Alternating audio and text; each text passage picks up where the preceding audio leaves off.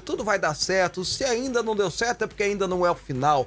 Acredite, vai dar certo. Eu confio, eu acredito. Bom, olha só, falar em, em, em quem não teve ninguém para passar no sábado. É, no, no, ter alguém no dia dos namorados, o Robson Alves está de férias, pegou duas semanas de férias, nem tá nos assistindo, então não vou nem mandar abraço pra ele, que é certeza que não tá assistindo o programa, não quer nem saber da gente, tá viajando, vai para Campos do Jordão, só Deus sabe é, é, o tanto que ele vai comer lá, né? Então, boa viagem, Robson, Deus abençoe você. Eu pedi pro Clécio Ramos, que apresenta o programa ah, agora fugiu o nome do programa. Conteúdo. Conteúdo aqui na Fonte TV. me ajudar na apresentação do programa nesses dias aqui. Bom dia, Clécio Ramos. Um ótimo dia, Bispo. Muito bom. Eu fico muito feliz em ser convidado para estar presente nesse programa. Um programa que eu assisto, gosto muito, gosto muito de debater política, falar de política. Então fico muito feliz e agradecido. Obrigado pelo convite por estar aqui participando junto Conversa com o desse programa. que assiste o programa. Ah, com Conversa certeza assisto. São Conversa. grandes entrevistas. Conversa. Eu... Além da minha avó, eu duvido que é outra pessoa que assiste o programa, mas tudo bem. Vamos lá, gente. Eu tô brincando. Ô, Clécio, obrigado por, por você estar junto com a gente aqui no programa. E a gente tem muita coisa para discutir hoje, muita coisa para debater. Hoje nós vamos conversar com o Lucas de Aragão. Ele é mestre em ciência política, mas ele é um dos proprietários, um dos consultores da Arcol Advisor que entende de economia pra caramba. Então nós vamos estar conversando com ele sobre política, sobre economia, sobre os impactos da política na economia. Teve a tal da motocirra. Como é que é? Motocirrata. Assim Motos, fala? Motos... É lá em São é. Paulo, que foi motoca pra tudo quanto é lado. E aí ficou aquela disputa. Não, teve mais de um milhão de motos. Não, não teve mais de um milhão de motos, não, porque se tivesse mais de um milhão de motos, até hoje tava passando moto lá. É verdade. Mas mesmo que tenha tido aí 50 mil motos, 100 mil motos, 20 mil motos, ô, ô Clécio, foi gente demais. E essas pessoas não podem ser desconsideradas. Aliás, um dos erros da política, dos políticos, é desconsiderar a opinião pública, sabe? É Isso é muito sério. Mas então, esses e outros assuntos nós vamos debater aqui no programa, mas como a gente sempre começa com aquela vibe pra cima, vamos pro versículo do dia. Agora, no programa Fábio Souza com você. É momento de fé e reflexão. O versículo de hoje está em Provérbios, capítulo 21, verso 3, que diz assim: Faça o que é direito e justo, pois isso agrada mais a Deus do que lhe oferecer sacrifícios. A pessoa quer adorar a Deus de verdade, a pessoa quer servir a Deus de verdade, saiba que muito mais importante do que levantar a mão no, na missa ou no culto, cantar uma canção e dizer Jesus é meu amigo, é você fazer o que é correto, o que é justo, o que é certo, segundo a vontade de Deus. Não esquece disso não. É muito mais importante você ser íntegro diante de Deus, ser justo diante de Deus e do que você fazer cerimônias de adoração. Não que cerimônias sejam erradas, é importante ter as cerimônias, mas não adianta nada fazê-las e não vivê-las depois. Esquece não. São 11 horas e 7 minutos. Fábio Souza. Ô Clécio, ah, você sabe que aqui no programa, ah.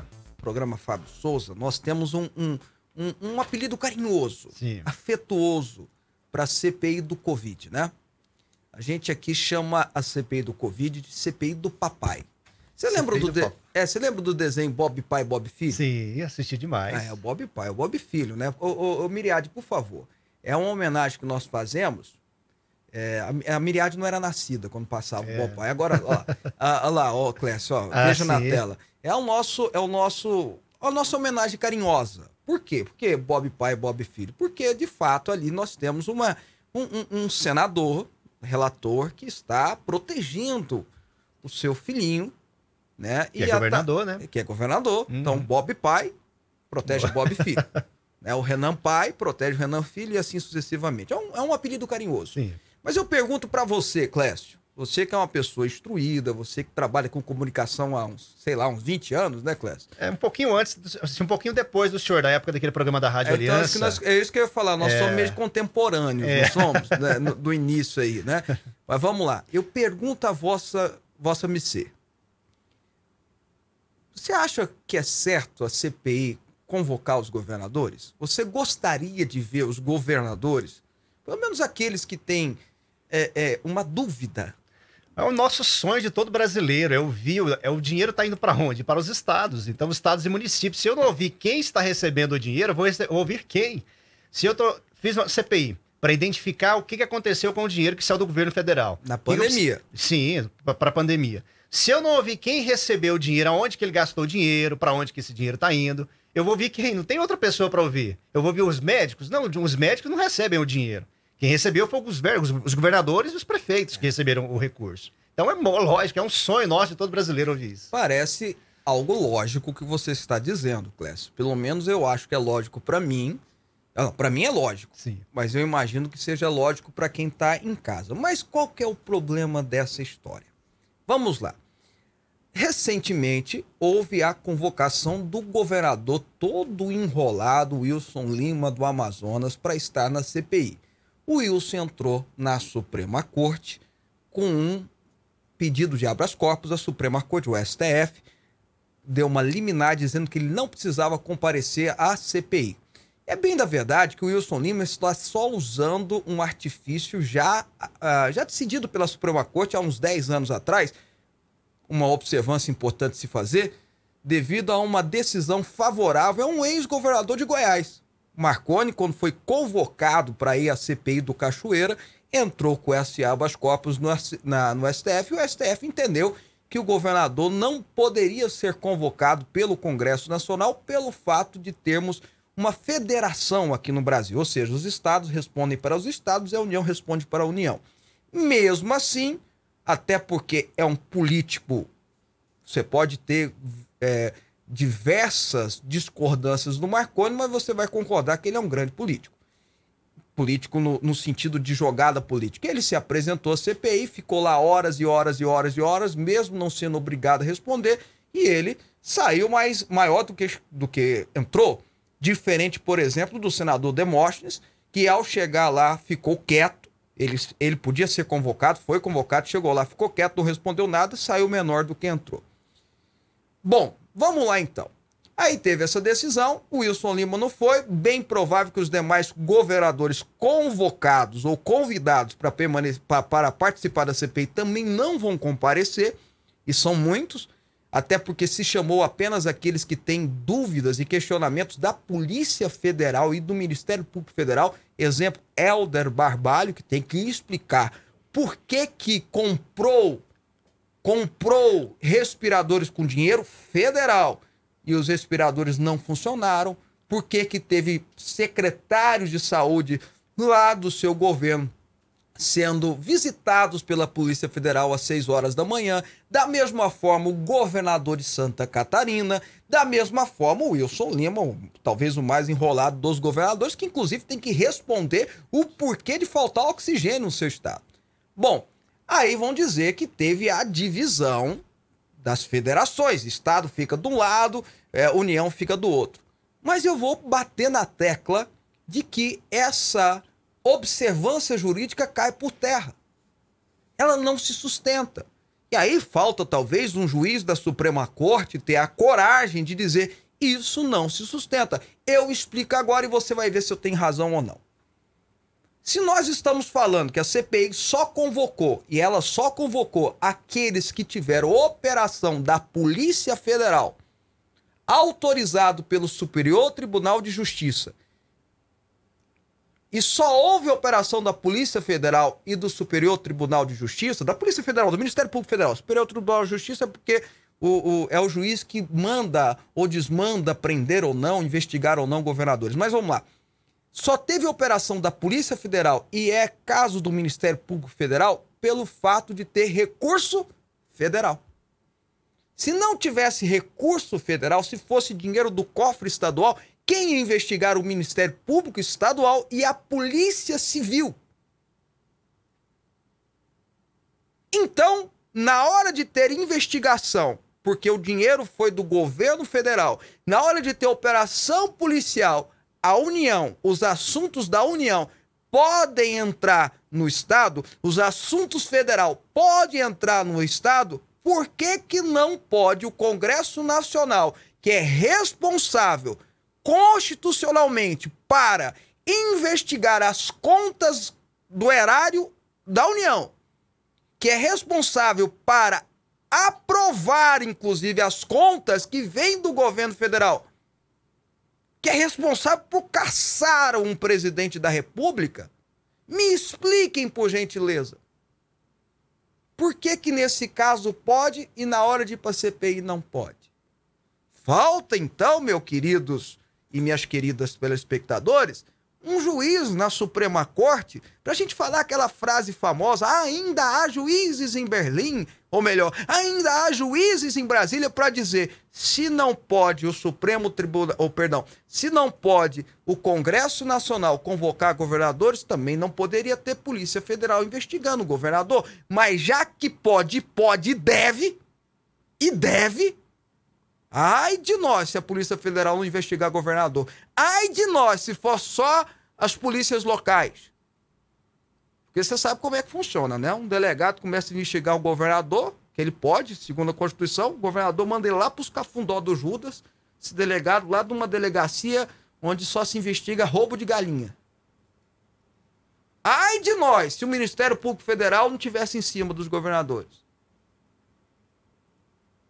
já que pode e deve, por que, que o Congresso Nacional, que é o responsável por aprovar ou rejeitar as contas da União, as contas federais, não podem convocar um governador que, entre aspas, poderá ter gastado ou não dinheiro de forma errada, poderá, entre aspas, ter se envolvido, enlameado em corrupção com dinheiro público federal.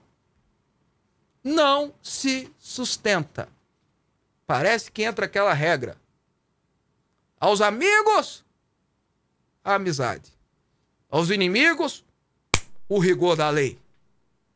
Que história é essa, poxa vida? E aí eu vou pegar a fala do Clécio aqui e vou dizer o que todo brasileiro são quer saber é onde está a grana. O, essa politicalha que está tendo lá, esse ciclo que está tendo lá, não faz diferença para gente chamar a doutora Anise e xingá-la e desrespeitá-la é, é, ofensivo. Deveria ser ofensivo para todos, que nós estamos falando de uma senhora, uma médica de 30 e tantos anos. Você pode discordar dela, ninguém é obrigado a concordar com ela. Ninguém é obrigado a concordar com ela, mas respeitá-la todos são. Essa, essa chacota que se faz lá na CPI é uma coisa que no final das contas não traz diferença para o cidadão brasileiro. O que a gente quer saber é onde está o recurso, onde está a grana, onde foi gasta, por que compraram um respirador que não funciona, por que faltou oxigênio no Amazonas, por que, que teve, teve é, é, respirador sendo comprado em adega de vinho. Por que, que um governador gastou 300 mil no respirador, sendo que o prefeito do Rio de Janeiro, à época, gastou 50 mil no mesmo aparelho? É isso que o cidadão brasileiro, o médio, eu e você, o pai de família, que rala dioturnamente para conseguir pagar suas contas, quer saber. Esse ciclo lá de Brasília podia dar uma resposta para a sociedade. Mas não, estão com uma missão. Vamos enfraquecer o presidente Bolsonaro. Essa é a missão dos caras. E eu sempre falo aqui no programa: quem assiste é testemunho. O Robson seria testemunho, o Clécio diz que assiste, vou acreditar nele, é, vai ser testemunho. Eu sempre falo aqui no programa, sempre. Se quer criticar, tem como criticar. Procura que acha mas não inventa mentira. É só isso. São 11 horas e 18 minutos. Programa Fábio Souza com você. Aqui a nossa polêmica é organizada. Aí eu pergunto ao Clécio Ramos, que é pai de família, vou perguntar pro senhor, Clécio,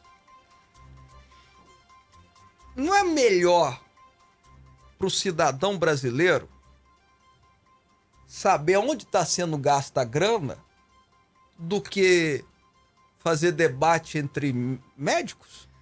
Eu acho que ali virou foi uma, uma campanha política, né? A gente já está preparando 2022. Eles estão utilizando é, é, uma, essa manobra para fazer uma campanha para 2022. Eles não estão preocupados para onde foi o dinheiro, o que está acontecendo com, com esses aparelhos que foram compros.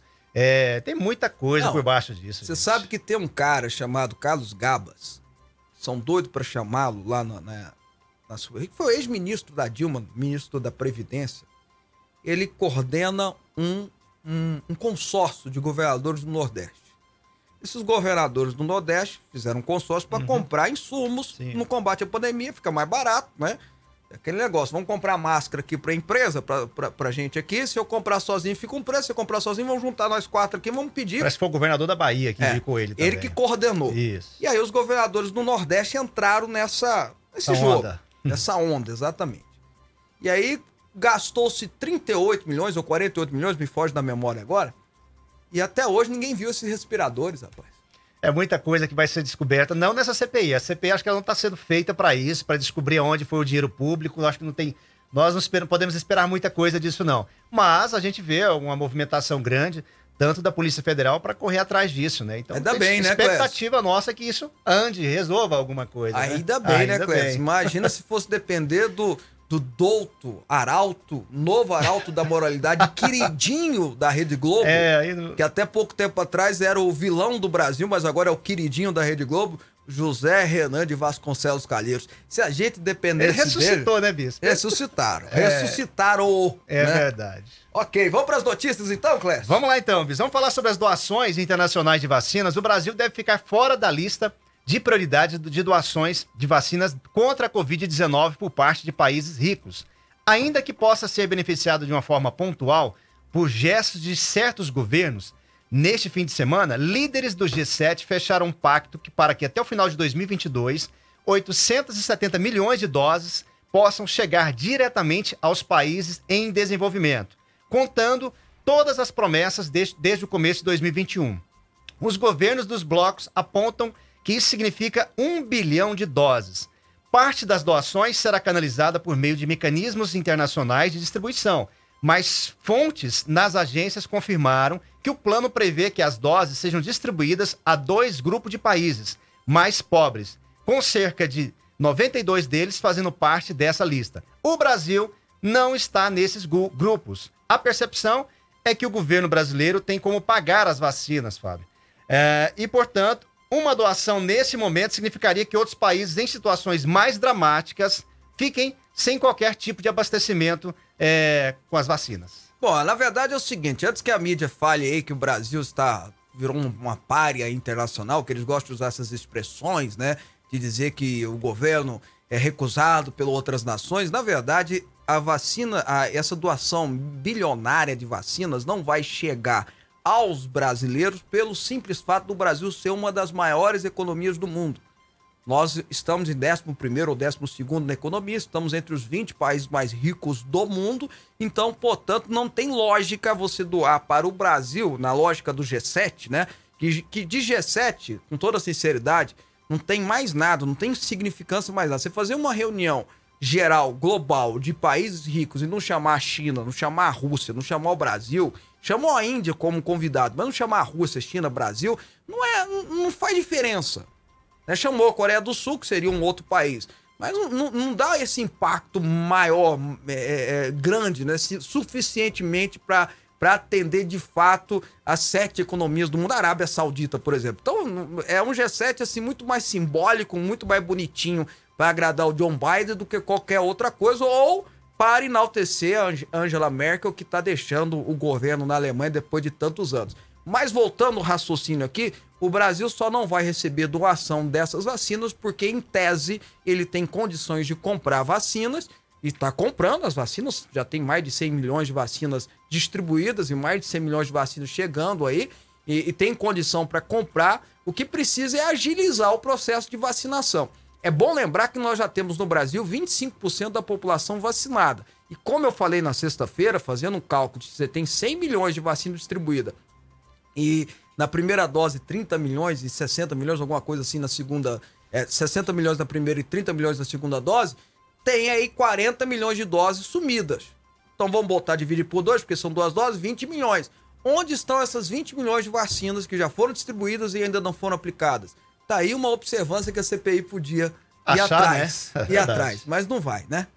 Falar de CPI, a comissão deve ouvir o auditor da TCU na quinta-feira agora, né? Ele decidiu marcar, eles decidiram marcar para a próxima quinta-feira o depoimento do auditor do Tribunal de Contas da União, Alexandre Figueiredo.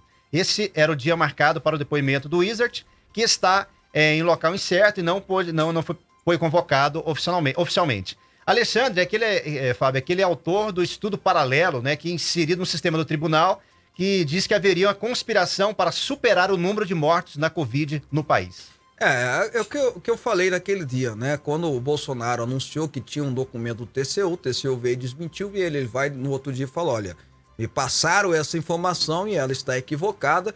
E aí eu vou. Primeiro eu disse que o presidente da República não deveria, na minha opinião, é, ser movido impulso, ter falado assim, você tem uma coisa concreta, mas que ele foi induzido ao erro. Alguém o induziu ao erro e precisava saber. E aí se descobriu que trata-se desse rapaz, esse Alexandre aí, um, um servidor efetivo do TCU, que tentou trazer uma informação, uma tabela, e incluí-las nos documentos do TCU.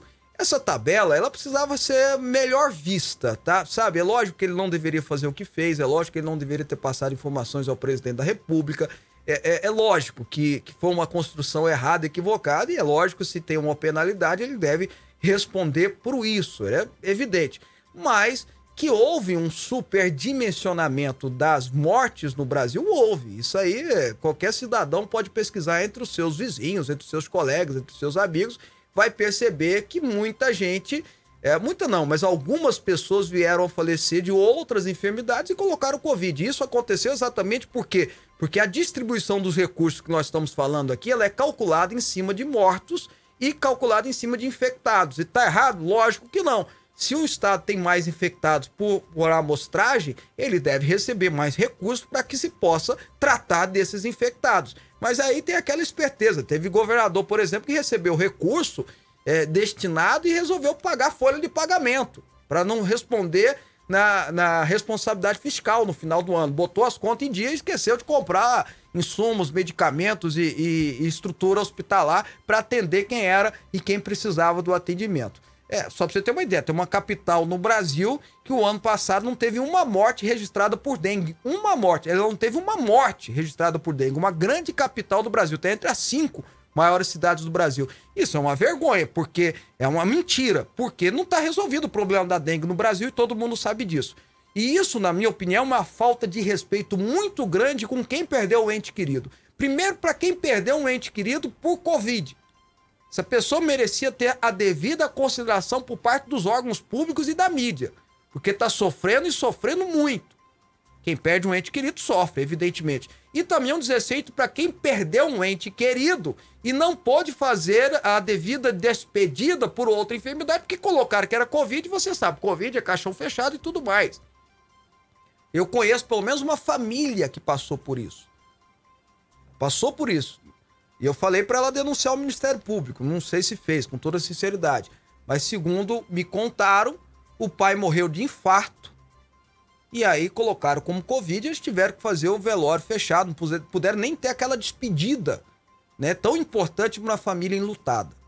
Então, é lógico que precisa ser analisado isso, né? Com, com, com, com clareza, com responsabilidade, com firmeza, com presteza à sociedade, em respeito a quem perdeu um ente querido, um familiar por Covid, eu conheço gente, eu perdi amigos especiais, pessoas que eram do meu ciclo de amizade por causa dessa, dessa praga, desse vírus miserável, dessa doença miserável.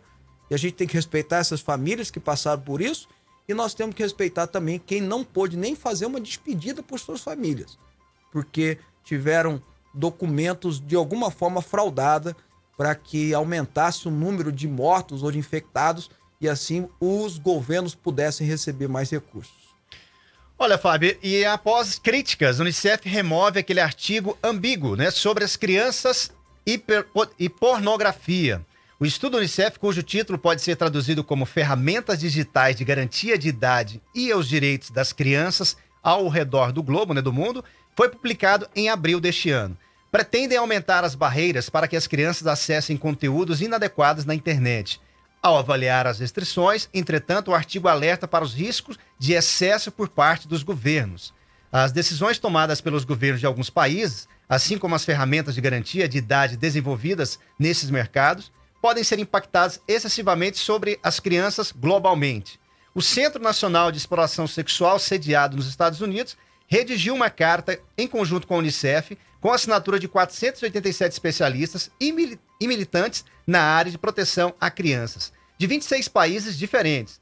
Estes argumentos ignoram o vasto conjunto de pesquisas demonstrando danos é, de pornografia em crianças, diz essa carta. A carta inclui também um, um compilado de estudos é, comprovando que as, a exposição de crianças à pornografia tem efeitos é, idade, né? Retirou o estudo sobre a página de acordo com a Unicef Brasil. Alguns trechos levaram interpretações incorretas, diferentes do que a Unicef defende. A organização afirma ainda que a publicação foi removida para que fossem realizados os estudos necessários agora em revisão. Ô, ô, ô, ô Clécio e querido... Eu li um pouquinho desse artigo, que eles colocaram o, é. início, o, início, dele, né? Que, é, querido telespectador, né? a Unicef voltou atrás porque teve uma pressão mundial hum. em cima dela. E se ela voltou atrás é porque teve o documento que ela tentou fazer de tudo para negar. Era um documento que, em tese, como o Clécio leu, em tese era para orientar os governos a impedir né, a pornografia, as crianças terem acesso à pornografia infantil, porque hoje a internet é um, é um mar sem lei e precisa ter, de fato, seguranças para isso. E no meio do artigo, a Unicef, esse órgão ligado à ONU, orienta que não deveria ser tão exagerado, porque, e estava no texto isso, foi é, é, longamente divulgado mundo afora, que no texto dizendo que a, teria algum certo benefício a criança ter acesso à pornografia. Horas. Horas. Que isso é a coisa mais absurda, esdrúxula, energúmena que eu já ouvi na minha vida. Disparado um negócio desse. E aí, lógico, teve pressão de tudo quanto é lado, inclusive de Washington, teve pressão de gente com, com um pouquinho de consciência. Pornografia não se deve. A criança não pode ter acesso, nem estímulo, nem incentivo para ter acesso à pornografia. Não tem nem idade, nem cabeça, nem sentido um negócio desse. Nem sabe o que é isso. E a Unicef voltou atrás porque teve pancada. Vieram para cima dela, agora vai fazer a revisão daquilo que foi colocado. Olha, é, é necessário se saber qual foi a intenção de fato desse órgão mundial em fazer uma tal defesa. A gente sabe que tem, tem uma turma aí que defende como arte, como aquilo, como aquilo outro. Eu me lembro do, do governo retrasado, eu era deputado federal, em que uh, uh, teve uma exposição no MASP, maior centro cultural do Brasil, artístico-cultural, em que um homem estava totalmente pelado. E aí havia incentivo de crianças para tocá-lo. E até uma das, da, das pessoas que incentivou era a mãe e quatro crianças. E aquela foto rodou o mundo. Uma vergonha internacional. Rodou o mundo com quatro crianças vestidas e ele pelado. Pelado, com um órgão genital à mostra. E eu fazia denúncia que isso era pedofilia e tinha deputado canhoto me xingando, falando que eu tava querendo levar o Brasil à era das trevas. Era das trevas, eu olhava para ele, né, Paulinho? Não sei se você lembra disso. Eu olhava para ele, você que tá levando pra era das trevas, vocês estão louco. E eu lembro ter falado uma frase naquela época. Eu lembro ter falado assim: até hoje eu achava, isso no debate lá na Câmara. Até hoje eu achava que só não era contra a pedofilia quem era pedófilo. Eu achava que era uma coisa que devia unir todo mundo. Esquerda, direita, cima e baixo, cristão, ateu. Todo mundo que tem um pouquinho de decência é contra essa barbaridade. Mas agora eu tô descobrindo que tem gente que não. Eles querem criar, ajudar a criar os filhos, né? Dizendo sim. Quer entrar mas, na criação mas, dos filhos, mas, né? Nossos é, filhos. Mas nesse sentido Desse... aí é mais. É, é, é mais grave É ainda, chegar né? no fundo do poço, pegar é. uma pá e começar a cavar. É. é. É, chegar no nível mais, mais profundo da, da, da imoralidade, da malignidade. É um negócio absurdo. Então a Unicef voltou atrás porque teve uma pressão em cima dela e ela voltou atrás. Agora não dá para falar que não é verdade se tinha um documento, ela tira e diz que foi mal interpretado. Então não dá para falar. É porque depois teve gente que falou, não, isso é fake news. Não, não é fake news. Colocou bem claro, Bispo. Assim, você, na, na, você não pode bloquear o seu filho no computador. Ele vai ter liberdade. Se você quiser bloquear o computador para não ver algumas coisas, você não vai poder. É pois o que é. o Unicef queria. E aí, o que, que a Unicef falou? Não, aí quando veio gente falando, metendo a imprensa, teve gente da mídia dizendo, olha que absurdo. Ela falou, não, isso é fake news. Não, não é fake news. Se ela voltou atrás e dizendo que foi mal interpretado, não é fake news. ela já tá é assumindo que, a culpa. É, exatamente. Passou o recibo. exatamente. Passou. Agora, veja, é, a gente precisa saber, sabe, aí o Brasil, Estados Unidos, sei lá mais quem, poderia correr atrás e pedir explicação para a ONU. Ô, Clécio, nós vamos entrar no intervalo, porque logo depois do intervalo nós vamos conversar com o mestre em ciência política, o Lucas de Aragão, que é um dos sócios da Arco Advisor, acho que é assim, eu estou falando certo o nome aqui, e ele, nós vamos estar tá falando com ele sobre economia, sobre política, enfim, o que a gente pode esperar para o resto do ano, eles que entendem muito do assunto. E um minuto a gente volta, é rapidinho. Você está ouvindo Rádio Aliança M1090 e Fonte FM Digital. O Leonardo é um cara simples, precisa de pouco para ser feliz. Um sítiozinho. Ah, uns 5 mil hectares tá bom. Um carrinho. Um turbo conversível que dá 300 por hora. Uma TVzinha. Qualquer 90 polegadas me serve. E de vez em quando um churrasquinho. Seu Léo, chegou um caminhão de linguiça. Ué, velho, só um? Linguiças recheadas super frango, pequi, bacon, queijo coalho e pimenta. Um exagero de sabor. Frango é super frango. Fonte FM. Precisa de uma leitura envolvente capaz de transformar a sua mentalidade e colocar a sua vida no rumo certo? Então não perca tempo e adquira o livro Na Vertical, 11 Pilares para o Sucesso, do Bispo Fábio Souza, publicado pela editora Quatro Ventos. Disponível em todas as livrarias. Na Vertical, a direção que você procura. Informações: 62 3541 7800. Rádio Aliança AM 1090 e Fonte FM Digital. Benção em dobro para você.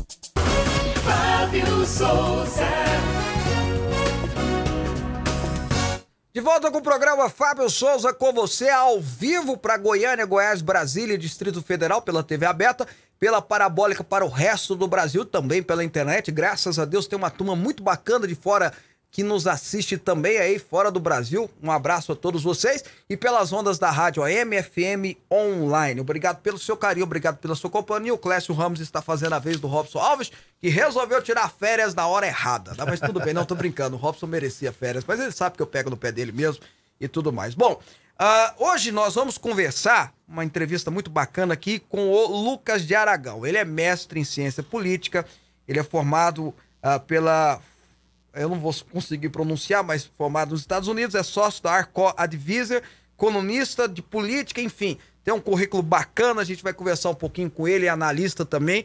Uh, Lucas, bom dia, seja bem-vindo ao programa. Bom dia, Fábio. Tudo bem? Tudo bom, prazer recebê-lo. Prazer é Lucas, é mesmo. Uh, eu já começo pedindo para você fazer uma avaliação desses dois anos e meio de presidência Bolsonaro, é, das tratativas com a pandemia, o que isso representa para a economia, para a política? Bom, na sua visão.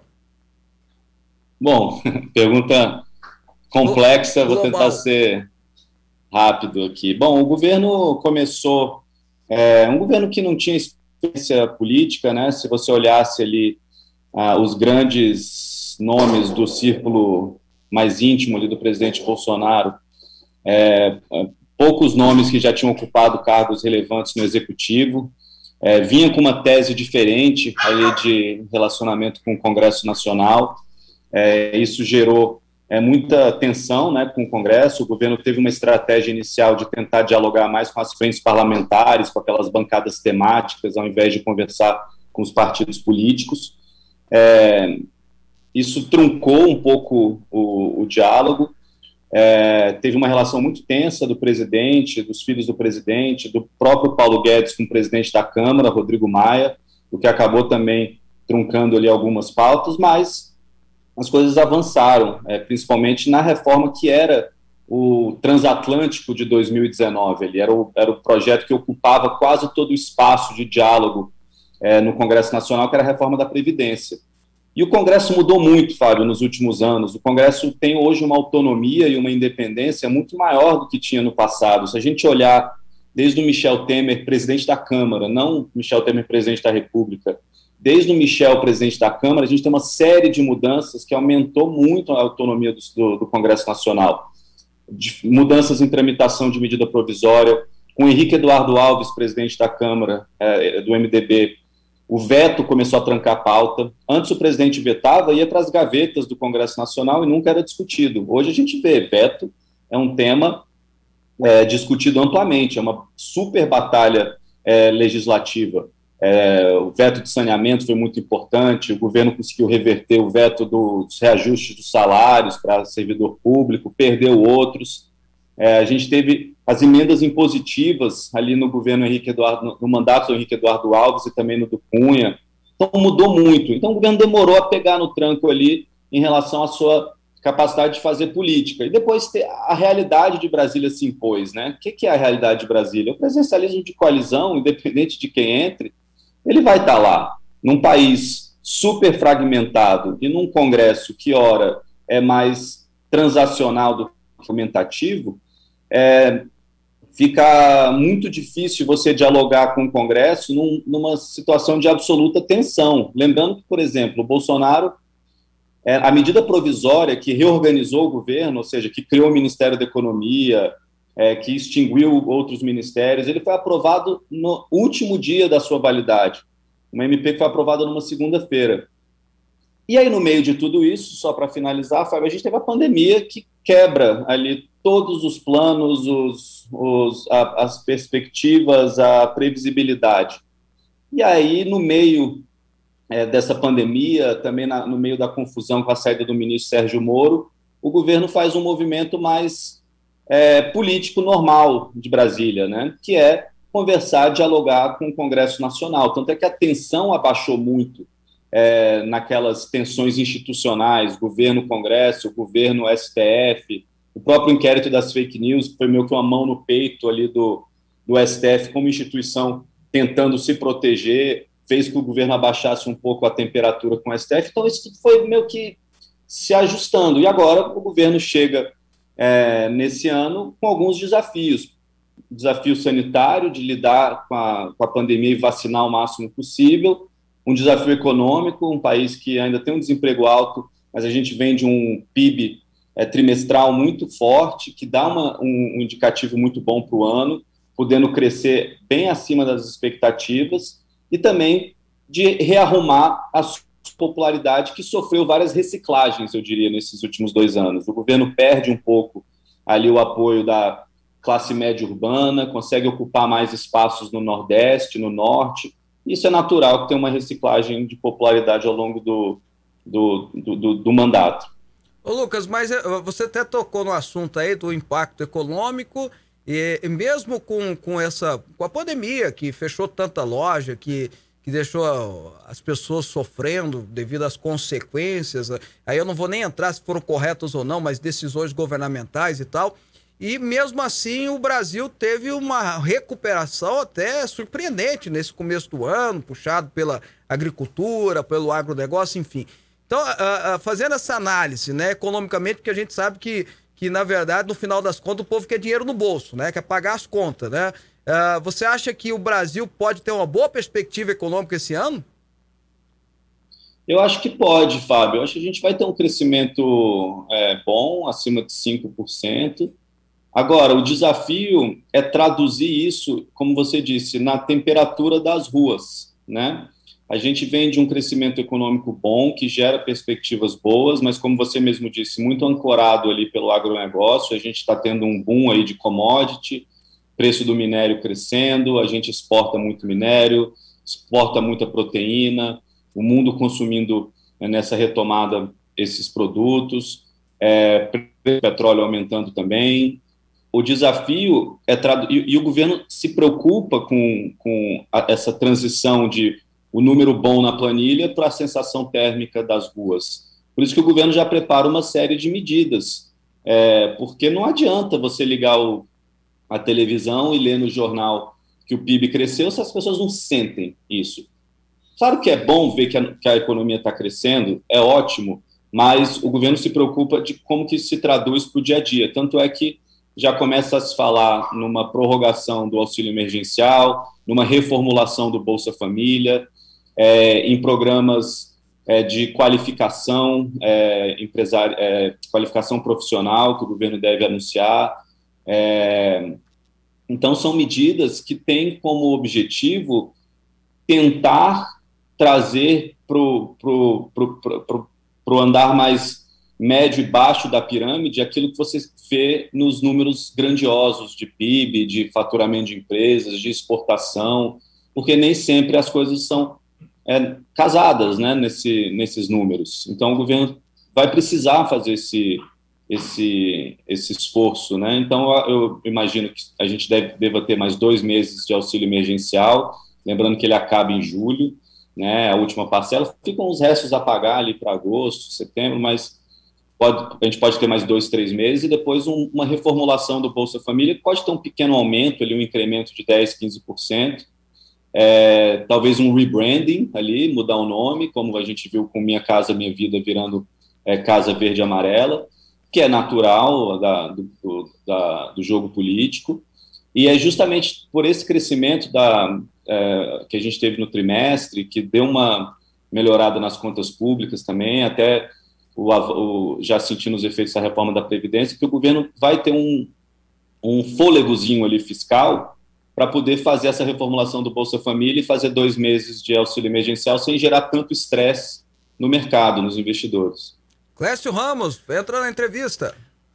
Olá, Lucas, tudo bem? Bom dia. Bom dia. Vamos lá, eu queria mudando um pouco desse assunto, saindo um pouco da, da linha de, saindo um pouco da política, mas entrando em cima da, da, do que a imprensa está fazendo. Você que é um cara que fala muito com todos os canais de televisão né, no Brasil, o que, que você acha hoje do papel da imprensa? A gente vê a massa hoje, ela assiste mais a televisão, as rádios. Você acha que hoje o papel da imprensa, que é de informar, que a gente tem visto ele tomando um lado, nosso país totalmente politizado. Como que você tem visto essa politização em todo o país, tendo um fla-flu, um verdadeiro fla-flu no nosso Brasil? Olha, a gente sempre viveu num ambiente polarizado, agora está muito polarizado, a polarização aumentou muito.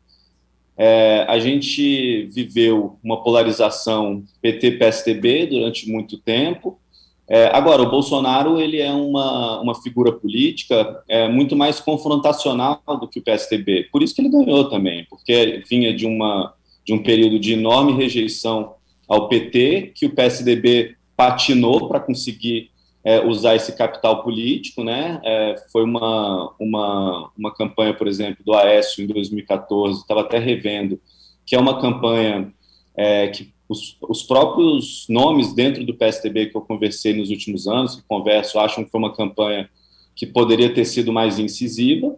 E aí o Bolsonaro veio e, e organizou esse voto antipetista é, e conseguiu vencer muito por conta de uma sensação térmica de rejeição raivosa que tinha ao PT, que ele conseguiu traduzir na figura de um candidato.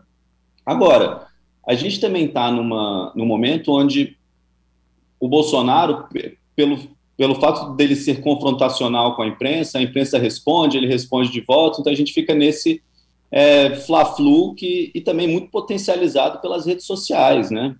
Então, as redes sociais, elas obrigaram os políticos a se posicionarem muito rápido sobre tudo, porque nos anos 90, no início dos anos 2000, você tinha tempo para se posicionar. Acontecia um fato relevante, você podia ter uma reunião com seus ministros, você podia é, se esconder dentro do palácio, você podia se esconder dentro do Congresso, você podia consultar, você podia pensar, você podia dormir, e aí você vinha com uma opinião. Hoje em dia acontece uma coisa 10 e 20, 10 e 22, todo mundo tem uma opinião sobre aquele assunto, e às vezes o político ele é obrigado a se posicionar por pressão dessas, dessas redes sociais.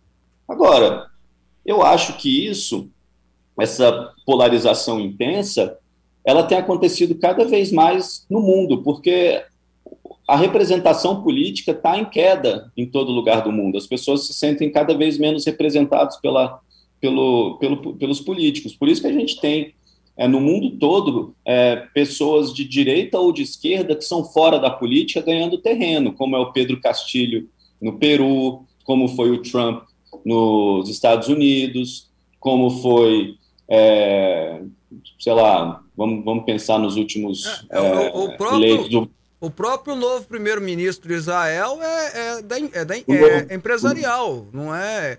Ele... O Macri na Argentina. É. O próprio novo primeiro-ministro derrubou o, o, o, Benjamin Netanyahu, que era um político tradicional, né, populista lá em Israel e tal, e chegou agora ele que vem do, da linha empresarial, tomou posse ontem, né? Agora, para o Bolsonaro, esse confronto com a imprensa não é necessariamente ruim, porque ele gosta. Ele é um, um, uma, uma figura que nasce no conflito. Quando eu digo nasce, não como político, porque ele já está no parlamento, estava no parlamento durante 28 anos, mas eu digo essa nova versão dele, presidente, que conseguiu chegar ali na Champions League da política, né? É, é, foi muito por conta do, do, do, confronto. E como a imprensa é, no mundo inteiro está num momento de, de baixa credibilidade, e eu não vou entrar no mérito se é com razão ou se não é com razão, porque eu costumo dizer que no meu trabalho da Arco, o meu papel não é dizer se algo é bom ou ruim, é se vai passar ou não. Eu tenho, os meus clientes são fundos de investimentos, bancos, eles não me ligam perguntando assim, Lucas, você gosta do Bolsonaro? Você gosta do Lula? Eles não estão nem aí se eu acho A, B ou C bom ou ruim. Eles querem saber, aí, a reforma vai passar? Quando? Como? Que horas? E aí, é, é a política como ela é, não como ela deveria ser. Agora, esse é o meu papel, né? Agora, para o Bolsonaro não é necessariamente ruim esse, esse, essa confrontação porque a imprensa não tem uma credibilidade é, altíssima, porque dentro do mundo dele, do, do, dos grupo, do grupo que o apoia, ele falando versus a imprensa, é ele quem vai, vai, vai ser a voz vencedora. Agora, eu tenho minhas dúvidas se esse, esse, esse comportamento, às vezes, não afasta um pouco do regular. Eu costumo dizer que regular na política é quase amor. Se você é um político e alguém fala você está fazendo um trabalho regular, no Brasil, eu ia ficar muito feliz se eu fosse um político e alguém falasse: olha, deputado, seu trabalho é regular. Eu falar, poxa, muito obrigado, eu acho isso. Então, o regular, ele está mais próximo de votar em você do que não votar em você. Ele está mais próximo de um pezinho ali no bom do que no ruim. E, eu, e o que preocupa muito assessores hoje no Palácio, que eu falo, também é minha avaliação, é que o regular do Bolsonaro diminuiu. Ele continua muito bem no ótimo bom, com 26, 27, 28, em algumas pesquisas 31. Agora o regular diminuiu. E, e eu acho que ele precisa trazer de volta esse, esse regular para ele. Porque é esse regular que é meio que a gordura que pode amparar a rejeição. É, é, é que se fosse uma eleição americana, seriam os estados pêndulos, né? O, o é, os né? states. É. Mas deixa eu te perguntar uma coisa, então, já que você está falando de análise, né? É, você acha, e aí como analista que eu estou te perguntando, você acha que cabe no Brasil para o ano que vem uma terceira via ou já está sacramentado é, Lula de um lado e Bolsonaro de outro? Fábio, eu acho difícil. Eu acho que tudo pode acontecer, óbvio, né? Em Brasília, a vaca voa e o cachorro assopra a velhinha de aniversário, né? É verdade. Tudo acontece aqui. Agora, o, o centro tem voto, mas não tem candidato. E quem tem muito candidato não tem nenhum. Então, toda semana, é, o Dória, o Eduardo Leite, mas talvez o Huck, mas talvez o Moro, mas e o Tasso, mas o Rodrigo Pacheco. Então, quem tem muito candidato não tem nenhum. É que nem é, disputa de melhor jogador do mundo, se ficam ali discutindo se é um entre dez, ah, pode ser o Modric, pode ser o não sei quem, pode ser. Agora, quando tem só dois, é Messi ou Cristiano Ronaldo? É, Fica mais claro. Vai ali, so... né? Tendo muito jogador, vai sobrar para o Cristiano Ronaldo e para o Messi, como foi nos últimos 15 anos, né? Isso, penso eu, que pode ser acontecendo na política o ano que vem. Se a gente olhar para o passado, é, o PT, desde 89, ocupa ali um terço dos votos, perdendo ou ganhando. Teve um terço dos votos com Lula perdendo o Collor, teve um terço dos votos com Lula perdendo do Fernando Henrique Cardoso duas vezes no primeiro turno, aí vence com Lula e perde do Bolsonaro, com um terço no primeiro turno, depois 44 no segundo turno. Já o Bolsonaro também tem um terço, hoje de ótimo bom, fora uns 15 de regular, que podem um pedaço para ele. E, e, esse um terço de ótimo bom, depois de um ano absolutamente caótico do ponto de vista de news flow, de informação, de dados. Então, morreram 500 mil pessoas, é, economia é, difícil, news flow negativo, e ele manteve uma resiliência brutal ali de um terço, o que me faz imaginar o que, que seria necessário para esse um terço é, sair é, do lado dele, principalmente numa eleição polarizada. Nesse sentido, eu vejo os dois candidatos com muito mais chances do que a terceira via é, é conseguir organizar um voto ao redor de uma pessoa só. Perfeito. Eu quero agradecer a participação, então, do Lucas Aragão, mestre em ciência política, um dos sócios da Arco Advisor. Muito obrigado, Lucas, por ter atendido o nosso convite. Um prazer recebê-lo. Obrigado, gente. Foi um prazer. Bom dia para vocês. Tá aí, fazendo essa análise, viu, ô, ô, Clécio? E me chama alguma. Chama a atenção algumas coisas que o Lucas falou, né? Que, que, é, que de fato o presidente Bolsonaro manteve uma resiliência num apoio, por mais que você teve a pandemia. É, a pandemia é aquela, aquela coisa que quebrou, né? quebrou qualquer projeto político, seja do, do próprio é, é, presidente, seja dos governadores. Né? Qualquer, aí eu entendo até uma certa raiva por parte dos governantes, porque eles tinham um projeto político, eles tinham um, um processo que queriam ser construído. No final das contas, tiveram que botar o dinheiro para combater essa pandemia, essa tragédia que aconteceu, algo que fugiu do controle deles, né? Por isso que às vezes uma responsabilização por parte da China seria até bem-vinda, mas isso é uma discussão para Estados Unidos, não é nós aqui do Brasil que devemos fazê-lo, nós nem damos conta de fazê-lo, para dizer a verdade.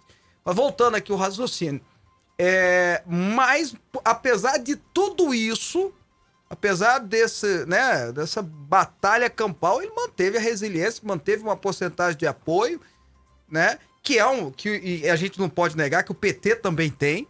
Né, o PT, com todo aquele desgaste todo de acusações de pessoas sendo presas, do próprio Lula, que é como se fosse um, um sei lá, um alto sacerdote do petismo, preso, e eles mantiveram esse apoio, é, um, uma, uma porcentagem de 15% do eleitorado. Então, querendo ou não, há uma resiliência desses dois lados. Você não concorda com, comigo? Com certeza. Eu acho assim, um, qualquer um que tivesse no lugar dele a, a, tendência era fracassar, né? Você tem um governo. Com toda com dois, certeza. Porque você tem uma, uma pandemia no, no, início de governo, onde você teria tantos projetos, o dinheiro que você poderia colocar em outro local, você colocou tudo numa situação crítica da, de uma área, só que é a área da saúde. E ele conseguir se levantar, o país girar, quase, falando, já estão falando de 5% de crescimento no país, é algo assim que não é para qualquer um. Então ele fez um, um bom trabalho para isso acontecer, né? E ele falou algo interessante também, ah. que foi a questão da terceira via que realmente, assim, se movimentar, Existe? nós estamos. É muito difícil construir uma terceira via nesse momento agora, é. por tantos nomes que foi colocado na mesa, nenhum pegou, nenhum conseguiu se deslocar, o Centrão não conseguiu construir nenhum para nenhum dos lados também, e vai acabar assim polarizando em duas partes essa próxima ô, eleição ô, em 2022. Ô, ô, ô, Clécio, se você continuar falando aqui, eles acabam chamando você para ser candidato pela terceira ah. via. Porque assim, é só é desse falar, jeito, né? É só falar um pouquinho é, é sério. É, levanta um, é verdade. É só falar um pouquinho que, opa, chama aí, porque pode, né? Pode ser. Até apresentador de televisão que não tem nada a ver com nada, o cara já aparece lá na, em pesquisa, é. gente. É louco é. Mas vamos lá. Ô, Clécio, nós tivemos jogos do Campeonato Brasileiro esse final de semana. A gente tem que falar bem rapidinho, porque o tempo tá acabando aqui. Eu tô procurando para saber o resultado do Atlético, mas o Atlético, o último jogo que ele teve foi contra o Corinthians na Copa do Brasil. É, o último jogo foi contra o São Paulo, 2x0, a, gente é, já falou. Esse, esse, final de semana parece que ele não teve, vai ser jogado é. para esse início, no meio da semana agora. Já né? zoei com o Vaguinho, porque é. o São Paulo perdeu pro Atlético, então tá, não, então tá tudo ótimo. comigo também. Ah, você é São Paulino também, Também, ah, eu e o Bispo Davi somos... Que pena, que tristeza, que tristeza. Mas vamos lá. Mas tivemos o Goiás que empatou com o Cruzeiro, jogou até bem, jogou bacana, o Goiás tá se acertando, acho que o Pintado tá se acertando. É bom lembrar que foi em Minas Gerais o jogo e que foi um golaço contra do Cruzeiro. Gol de peito, rapaz. Rapaz, sensacional o Cruzeiro.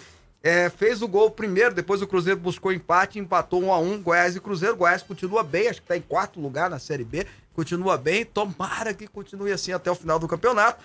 O Vila ganhou do CSA de 1 a 0 Parabéns pro Vila Nova também.